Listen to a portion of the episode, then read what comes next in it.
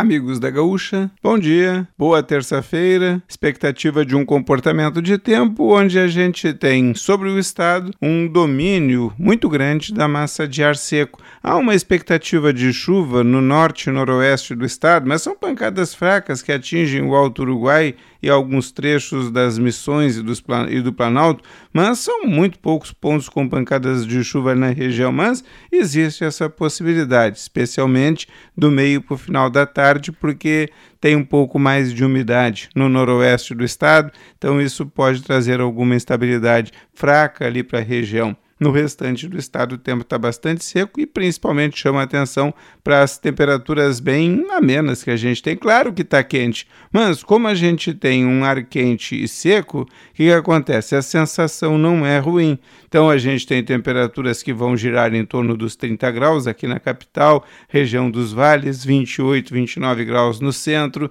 31 para 32 graus na fronteira com a Argentina, na fronteira oeste uruguaiana, e essa fronteira oeste porque tem temperaturas maiores e um pouco mais de umidade dentro da Argentina, é que a gente fica um pouco com o pé atrás.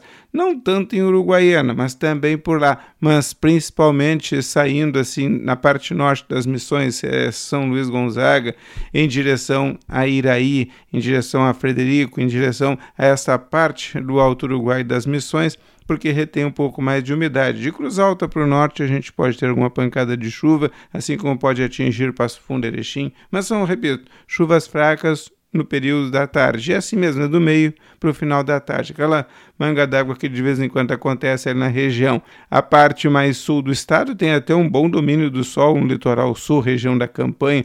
São temperaturas que andam em torno de 26 a 28 graus em grande parte da região. Então, pessoal, fica atento com esse tempo seco de hoje. Amanhã pouca coisa muda, viu? A gente tem durante o período da quarta e quinta-feira domínio da massa de ar seco com uma ou outra pancada de chuva, mais uma vez em partes da divisa com Santa Catarina.